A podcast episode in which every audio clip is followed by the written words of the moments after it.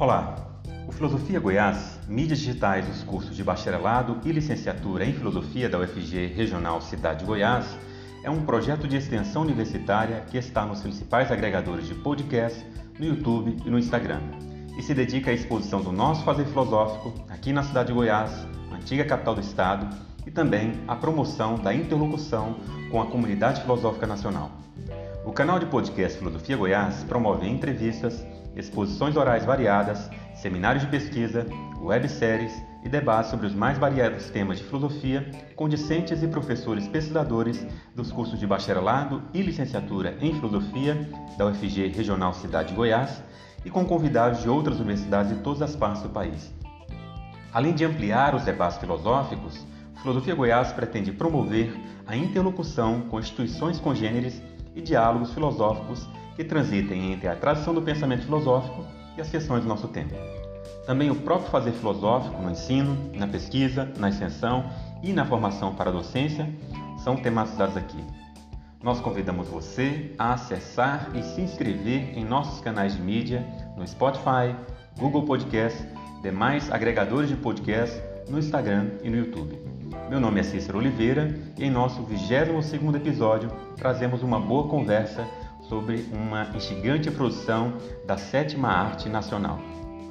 Motivados pela necessidade de migrar o projeto Vila Boa Cine Clube, Filosofia e Cinema, do Cine Teatro São Joaquim da cidade de Goiás para ambientes virtuais em meio à pandemia de coronavírus, os professores Lisandro Nogueira e Felipe Assunção Martins debatem sobre o filme documentário Uma Noite em 67, dirigido por Renato Terra e Ricardo Calil.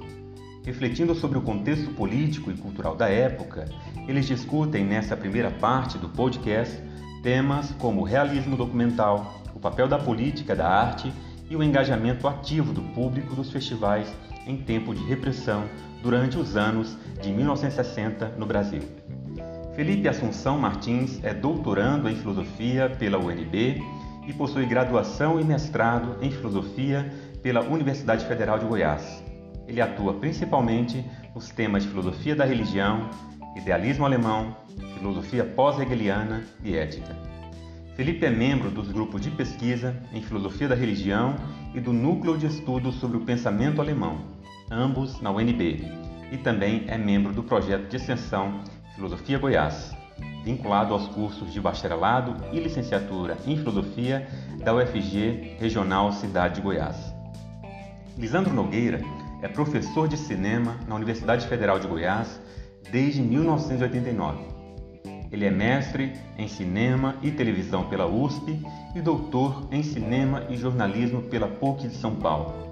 Lisandro também é professor do programa de pós-graduação, mestrado, doutorado em performances culturais da Escola de Música e Artes Cênicas da UFG e professor da FIC, a Faculdade de Informação e Comunicação da UFG. Ele foi diretor da Cinemateca Brasileira em São Paulo entre 2013 e 2014, comentarista de cinema da TV Anhanguera de 2006 a 2013 e atualmente é diretor do Centro Cultural Oscar Niemeyer, em Goiânia. Lisandro tem no currículo importantes projetos relacionados a cinema, incluindo publicações, contribuições ao Festival Internacional de Cinema e Vídeo Ambiental, o FICA, sediado aqui na cidade de Goiás, curadorias e mostras diversas de cinema.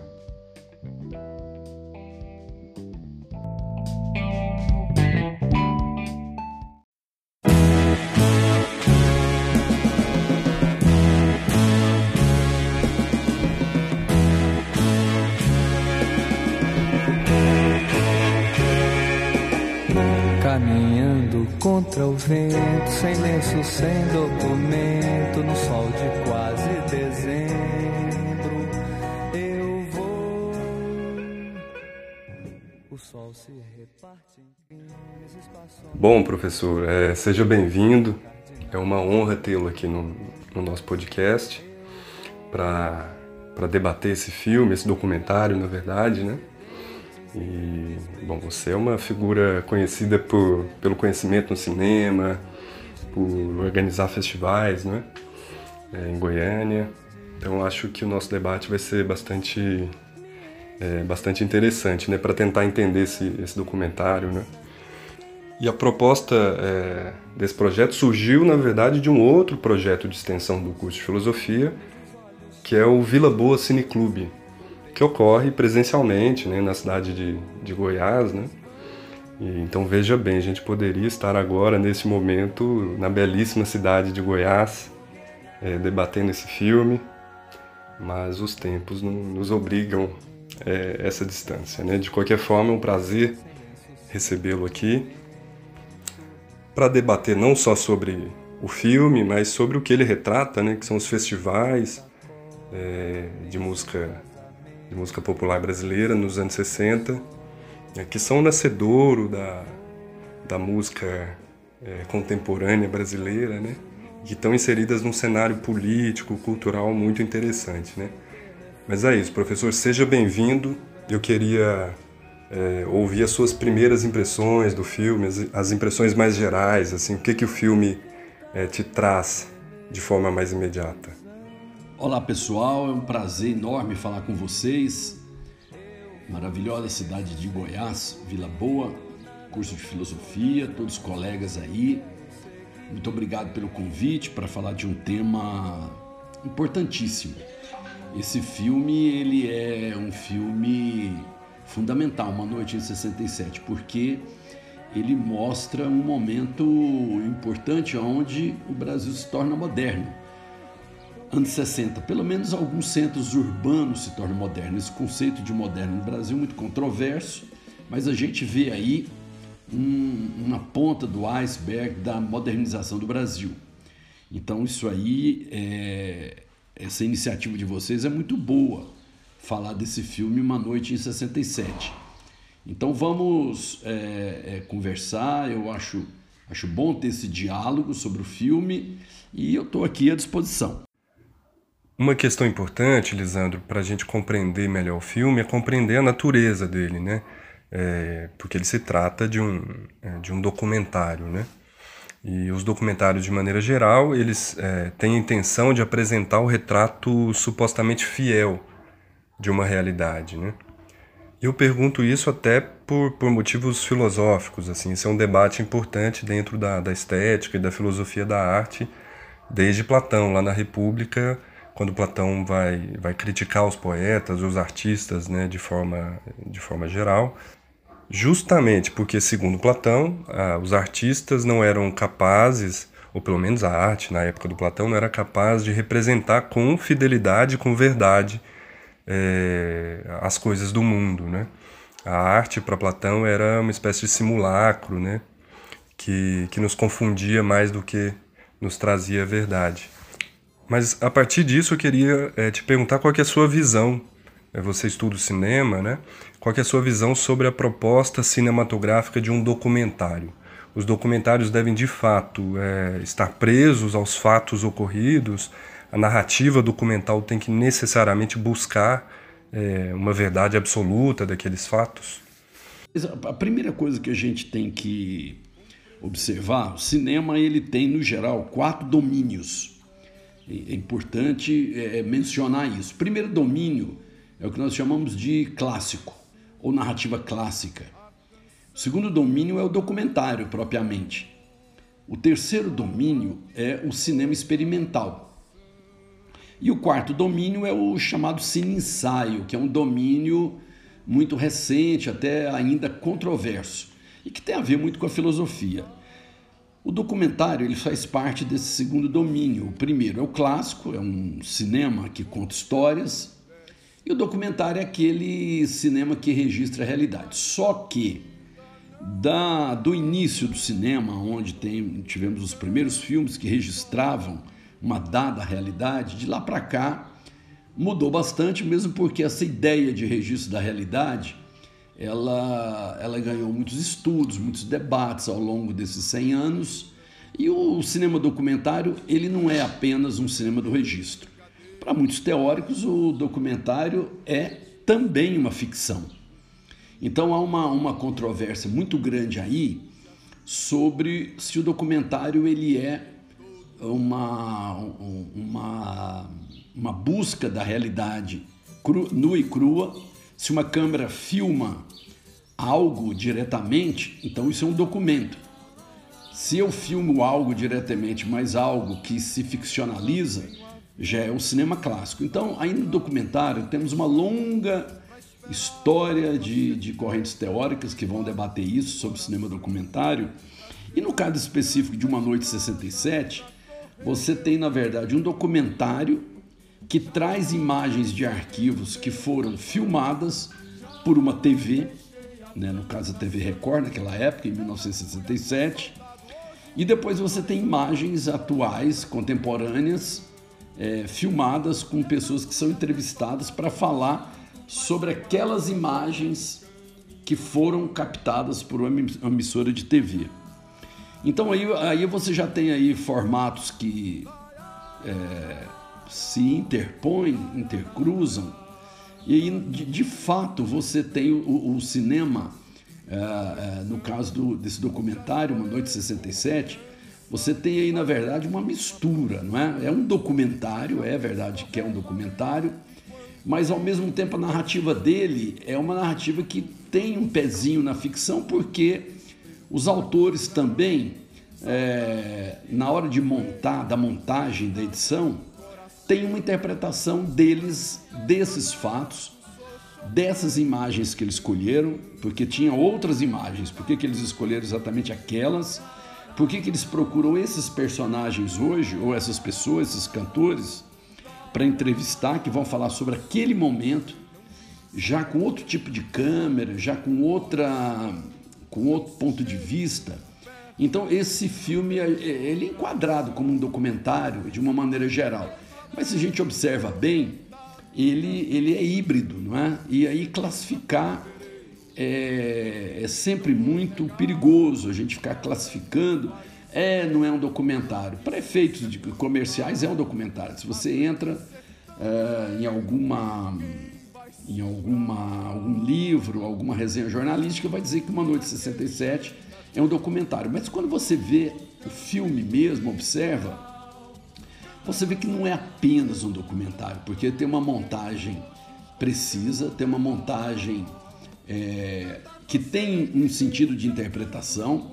Os cineastas eles não são neutros, não só pegaram as imagens do passado, trouxeram para a atualidade e aí colocaram aquelas pessoas que eram bem jovens agora, já bem de idade para falar sobre aquele momento, a forma como ele escolhe, a forma como ele monta os textos, a, a narração do filme, não é? Então a gente, na verdade, o que eu gosto nesse momento de falar é que é um filme Falar que é apenas um filme documentário restringe bastante, não é? O cinema, se a gente levar o pé da letra, ele todo é uma grande ficção.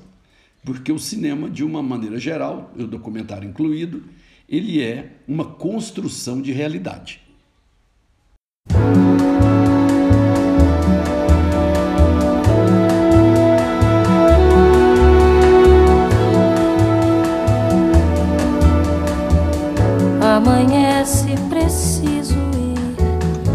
Caminho é sem volta e sem ninguém.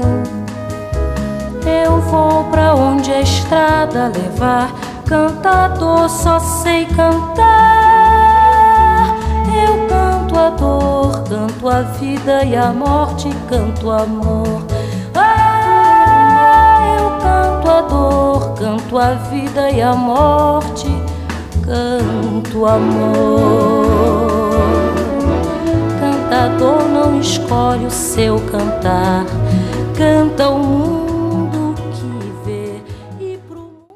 Você acha que o, o documentário em questão, Uma Noite em 67, é, ele escapa dessa, dessa proposta de fidelidade aos fatos, assim?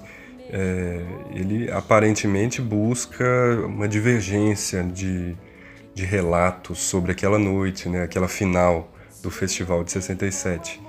Então, parece que de alguma forma ele não está tão preocupado com a fidelidade absoluta, jornalística sobre o que ocorreu, mas vai criando também é, narrativas sobre aquele fato, né? Você enxerga assim é, esse esse filme? Ele seria um exemplo de como um documentário pode ser mais entre aspas ficcional do que documental ou não, Lisandro? Bom, como eu disse, é, o cinema como um todo ele é uma grande ficção. E nesse caso, e a ideia de fidelidade à realidade, nem o jornalismo tem. O jornalismo também é uma construção de realidade. Tem muitos filtros. Quantas coisas acontecem numa cidade, num dia, e porque só alguns fatos são reportados, não é? Por que só alguns são e por que outros não são? E os que são reportados, por que, que eles são reportados daquela, daquela maneira? Então você tem aí um recorte de realidade tem uma interpretação, tem um sentido, inclusive ideológico, que a gente não pode deixar de lado. No caso do documentário Uma Noite 67, tem isso também. É uma construção de realidade, apesar que busca esse dado do real através de imagens de arquivo preciosíssimas, que são esses cantores lá em 67. Mas mesmo a filmagem da Record na época, se você observa bem, que já é remontada dentro do filme, já tem escolhas ali. É, tinha microfones, por exemplo, que era uma novidade para a plateia, para pegar o calor da plateia. O filme mostra uma luta, não é, uma competição que a TV Record na verdade promoveu com aqueles jovens. A gente fala, a gente vê lá o Chico Buarque, Caetano, Veloso, Gilberto Gil, Roberto Carlos. A gente olha para trás, então a gente vê porque eles são hoje monstros sagrados, ápice da cultura musical popular brasileira, mas na época eles eram jovens, tentando ganhar vida, viver daquilo. Estavam ali imbuídos de uma ideia que queriam ser profissionais da música. E a TV Record se aproveitou disso, estabeleceu uma competição, colocou plateia, e é uma oportunidade que a música, por exemplo, da Bossa Nova, que é um pouco antes, que ela não teve. Ela veio, ter, veio, veio veio ter essa oportunidade depois. Mas ali em 67 já era uma MPB é, que já tinha alcançado um patamar é, mais abrangente, vamos dizer assim. Então essa fidelidade aos fatos não, não a, gente, a gente não pode se basear nisso aí. Acho que a gente tem que ver o filme, é, tem as informações sobre o filme, mas é você ver o filme e tirar do filme a sua interpretação. O Antônio Cândido, é, que eu acho que todo mundo conhece, o grande teórico da literatura brasileira, o Antônio Cândido dizia que na hora de você analisar um filme, ou desculpa, na hora de você analisar um livro, você tem que se basear em, em um tripé. Esse tripé é a descrição, é a interpretação. Se fosse jornalismo, a gente chamaria de opinião, mas é uma interpretação. E o extra-livro. Então, descrição, interpretação, extra-livro.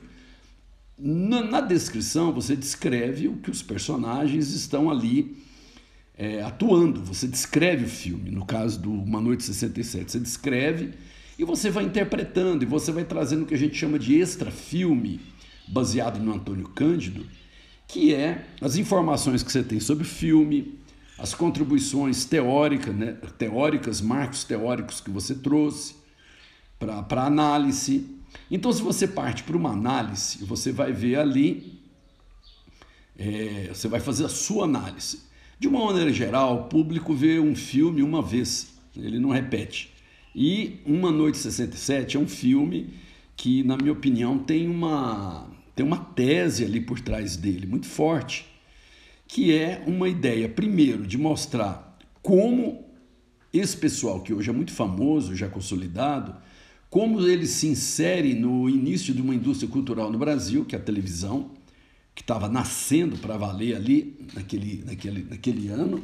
Você tem, é, você tem ali também uma, uma, uma montagem que vai privilegiar algumas, algumas opiniões, por exemplo, como do Caetano Veloso. Você vê que o Edu Lobo, no filme, ele, ele, ele se contrapõe à ideia do, do tropicalismo. E ali, na verdade, eu, eu inclusive vejo que no filme é uma coisa que eu achei até ruim, porque eu senti que, a não ser Gilberto Gil, quase todos eles, de uma certa forma, desmerecem aquela noite eles, eles veem como uma coisa, ah, foi lá no início, era muito jovem, o Edu Lobo é o mais contundente, olha, a gente era usado, nós somos usados. Mas o Gilberto Gil eu acho que é o mais lúcido em relação ao documentário, porque ele, ele, ele vê a importância do filme em resgatar aquele momento e como um documento, e um documento é, importante, é, mostrar que aquele período, aqueles jovens, eles estavam buscando lugar ao sol, a TV realmente se aproveitou deles, estabelecendo uma competição, mas o Gilberto Gil, de um, de um, jeito, muito, de um jeito muito sutil, ele mostra que ah, os frutos daquela noite, apesar de todos os pesares do que eles sofreram naquele momento, né, usados, manipulados, os, os frutos daquilo, daquela noite são extraordinários. Então, nesse sentido, o, o filme Uma Noite 67 ele é exemplar.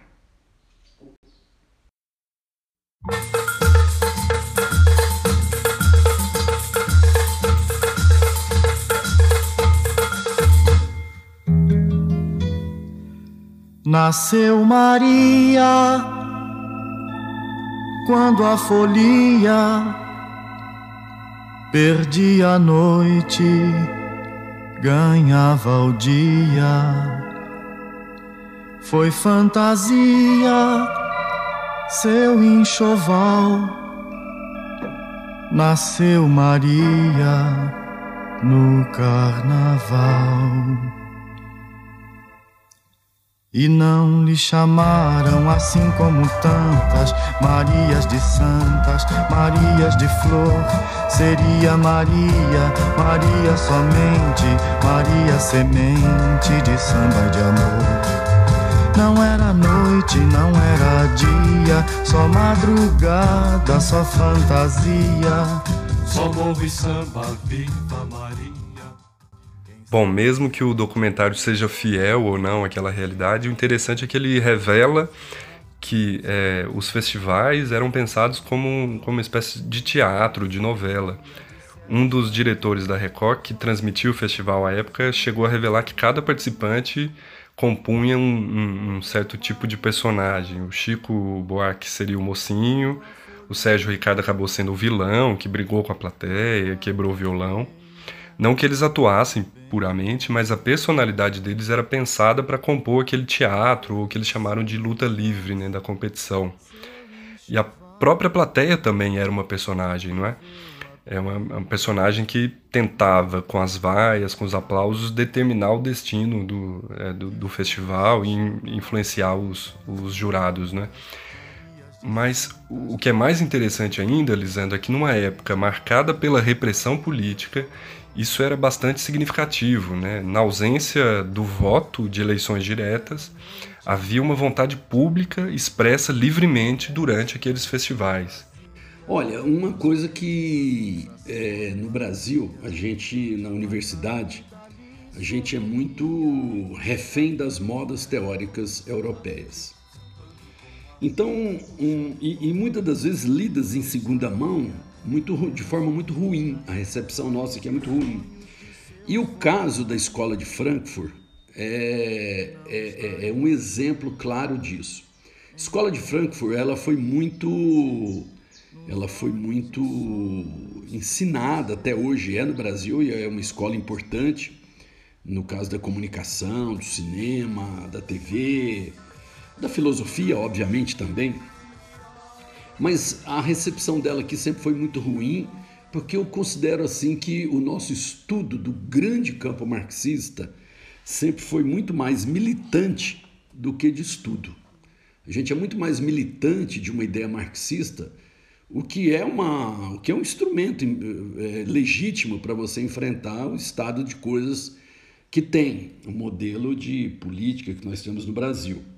Mas muitas das vezes é, eu sempre acho que falta ao grande campo da esquerda bons teóricos para saber comentar bem essas obras. E no caso da Escola de Frankfurt, é, e o seu conceito de indústria cultural, aí, aí o bicho pega, porque é, no caso do filme Uma Noite 67, o que se fala, tá lá no Wikipedia, tá para todo lado esse papo que a TV Record, e a gente sabe que a TV Record usou naquele momento esses jovens artistas para estabelecer uma competição, uma competição, ter mais audiência, isso aí é claro. Agora, por outro lado, tem um, um, teórico do cinema americano, o André Sarris, que ele se baseia no, ele, ele, ele vai se basear nos franceses da política dos autores, Jean-Luc Godard, Truffaut e mesmo o André Bazin, que é um teórico do cinema, e ele vai dizer que que dentro da indústria cultural existe uma existe um como se diz um pêndulo. E que o artista ele entra ele está ali naquele pêndulo ele fica entre criar norma entre entre criar e seguir as normas da indústria. Segue as normas da indústria e ao mesmo tempo tenta criar. Com isso o André Sarres ele dá exemplo da indústria do cinema o Hitchcock, por exemplo, é um exemplo. O Hitchcock trabalhou dentro de uma indústria pesadíssima que é Hollywood. Mesmo assim, o, o Hitchcock é hoje reconhecido como um, um artista autoral, que tem uma, uma produção singular, própria, criou um estilo de suspense muito original e trabalhando dentro da indústria cultural. E aí, e no caso do documentário Uma Noite 67, geralmente o viés para pegar o filme, para falar, é, é, o conceito de indústria cultural. Mas eu acho que ele é limitado nesse caso, se a gente aplica essa ideia que se você leva ele como se leva no Brasil muitas das vezes, assim, e, e o, é, para valer, o próprio Adorno faz uma reconsideração do conceito é, nos anos 60, é, através do cinema. O próprio Adorno vai, vai relativizar o peso que foi o, o, o, conceito quando ele foi criado. Então eu fico com a ideia que a indústria cultural existe, ela é pesada, mas os artistas, a força da arte, a força da criação e também as contradições da própria indústria cultural faz com que ela também tenha que ela também tenha que fazer uma ela tem que fazer um, um, um jogo, não é? Ela tem que seguir as normas para ter audiência, para ganhar dinheiro e tudo mais, mas ela precisa da, da, da novidade. Isso está lá no Conselho de Indústria Cultural. E dentro dessa novidade, você, a indústria cultural acolhe talentos. Então a Record uh, acolheu aqueles talentos sem saber se eles vingariam ou não em 1967, Caetano, Chico, Roberto Carlos e por aí vai. E quantos passaram por ali e não prosseguiram? Esses prosseguiram, tanto é que o filme é sobre eles. Então eu, eu acredito na ideia de que a Record fez isso mesmo, criou uma, uma novela para os artistas se degladiarem, inclusive depois, ao longo dos anos 70, por causa do clima político que, que tinha no Brasil, se criou uma oposição que os próprios artistas acabaram assumindo ela, criou inimizades que era a oposição Chico Buarque e Caetano Veloso. Chico Buarque mais militante, mais de esquerda, mais comprometido, e o Caetano Veloso um desbundado, descolado, principalmente quando veio do exílio. Ao longo do tempo, primeiro que os próprios artistas, eles é, isso, isso passou logo, logo no início dos anos 70. São todos amigos. Agora, eles são ali é, vertentes é, isso é importante no filme, é mostrar que ali está nascendo uma música popular brasileira muito rica, uma renovação muito grande da música popular brasileira. Você tem o Edu Lobo, que não é mais bossa nova, que traz influências da música nordestina, ao mesmo tempo tem um pouquinho de bossa nova, ao mesmo tempo tem a, a linhagem do Vinícius e do Baden Powell, que é o afro samba, você tem o Chico Buarque, que é um, é um, é um discípulo da Bossa Nova, da continuidade, e na verdade, se você for lá atrás, ele é um discípulo é do Noel Rosa, do samba, junto com a Bossa Nova, e você tem o Gil e o Caetano, que são modernos por excelência, porque eles trazem a grande novidade que era a música é, elétrica, era a guitarra, né, que foi muito, foi muito menosprezada naquele momento, mas eles enfrentaram, estão aí até hoje eu acabei de ouvir uma música que o Caetano Veloso acabou de gravar com 78 anos. Então eles estão aí até hoje e na verdade dali em diante foram nascendo subgêneros, foram nascendo novas vertentes da música brasileira. É bom lembrar que o, Festival Uma Noite 67 de uma certa forma, ele, ele, ele é e não é ao mesmo tempo um, um tributo à bossa nova. Ou ele é também um, um divisor de águas em relação à bossa nova. E tem que se lembrar também que essa música que nasce em 67, ela já nasce dentro de um contexto diferente da bossa nova, já é um contexto. O, Brasil vai se tornando urbano, o Brasil vai se interligando através da TV.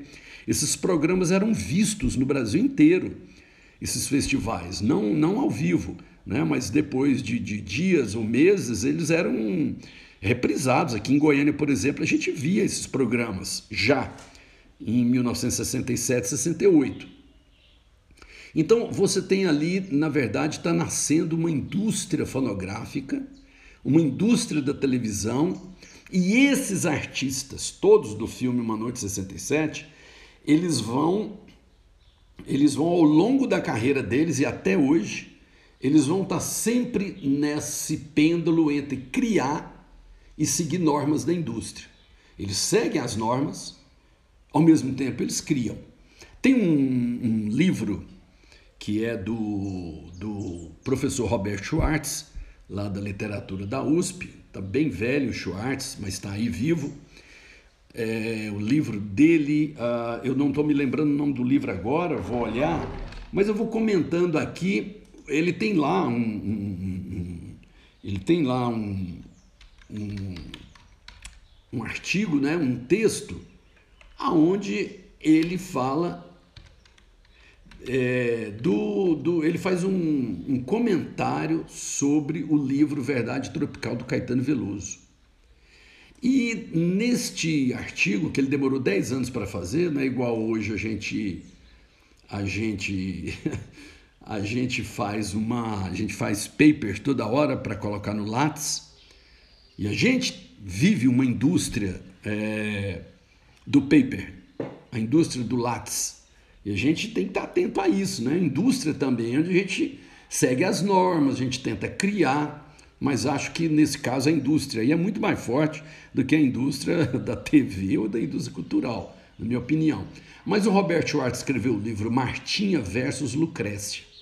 Isso é uma reunião de ensaios e ele traz esse ensaio sobre o livro Verdade Tropical do Caetano Veloso.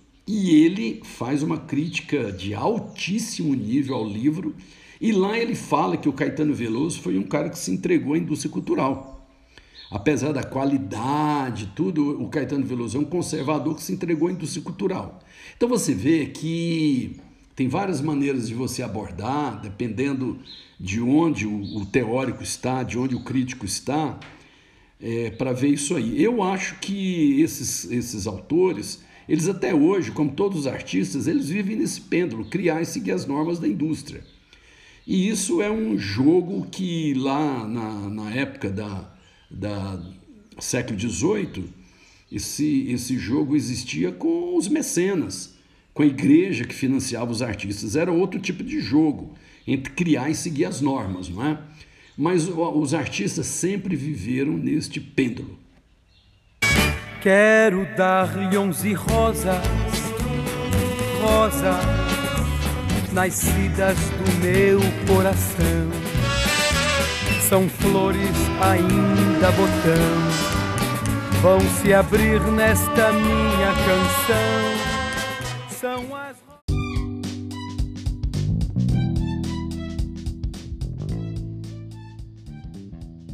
Essa foi a primeira de duas partes do episódio que tem por título Política, Vaias e Catarse, com os professores Felipe Assunção e Lisandro Nogueira. A edição também é do professor Felipe. Na próxima semana, voltaremos com a segunda e última parte deste bate-papo filosófico e musical.